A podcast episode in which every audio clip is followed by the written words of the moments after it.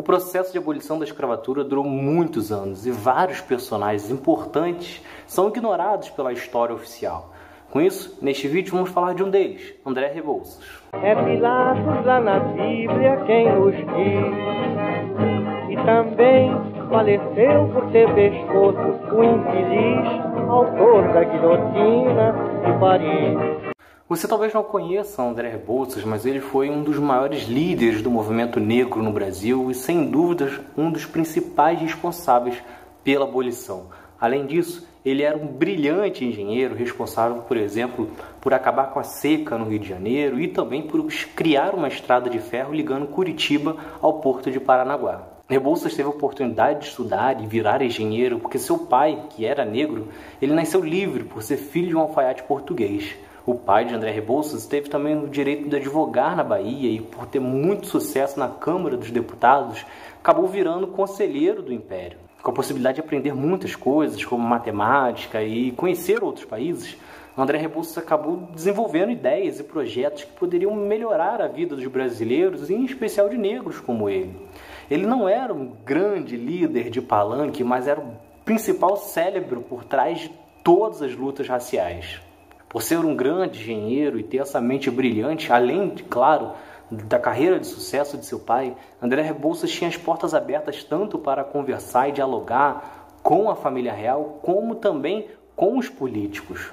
Só que nessas conversas, mais do que a abolição, ele queria mudar realmente a vida dos brasileiros em geral ele acreditava que só a abolição não era o suficiente, isso deveria ocorrer junto com uma reforma agrária, uma reforma na educação e em várias outras áreas. Entre muitas de suas ideias, a que mais se destaca sem dúvida é a democracia rural.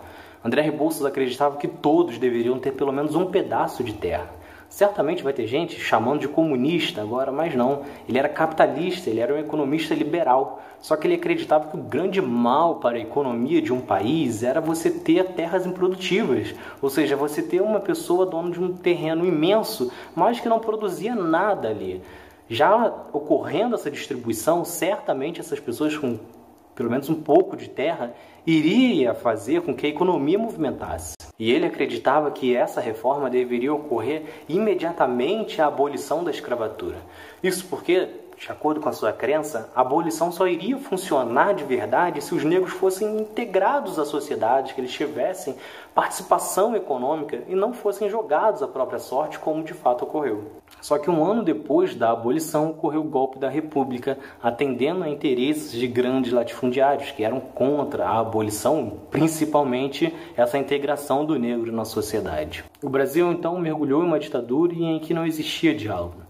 André Rebouças sabia que seus projetos não seriam ouvidos e que muito possivelmente seria até perseguido. Então ele se exilou na Inglaterra, depois na Angola e por último em Portugal. Em todos os países, ele continuou buscando ideias para melhorar a vida das pessoas, especialmente da população negra. André Rebouças morreu então em 9 de maio de 1898. André Rebouças, portanto, é um dos grandes nomes da história do Brasil, que só não é lembrado direito na história oficial por ser negro.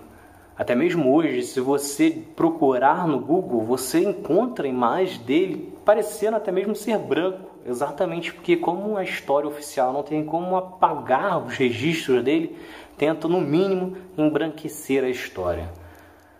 É isso. Você gostou? Se inscreve, ativa as notificações que semana que vem tem mais vídeos.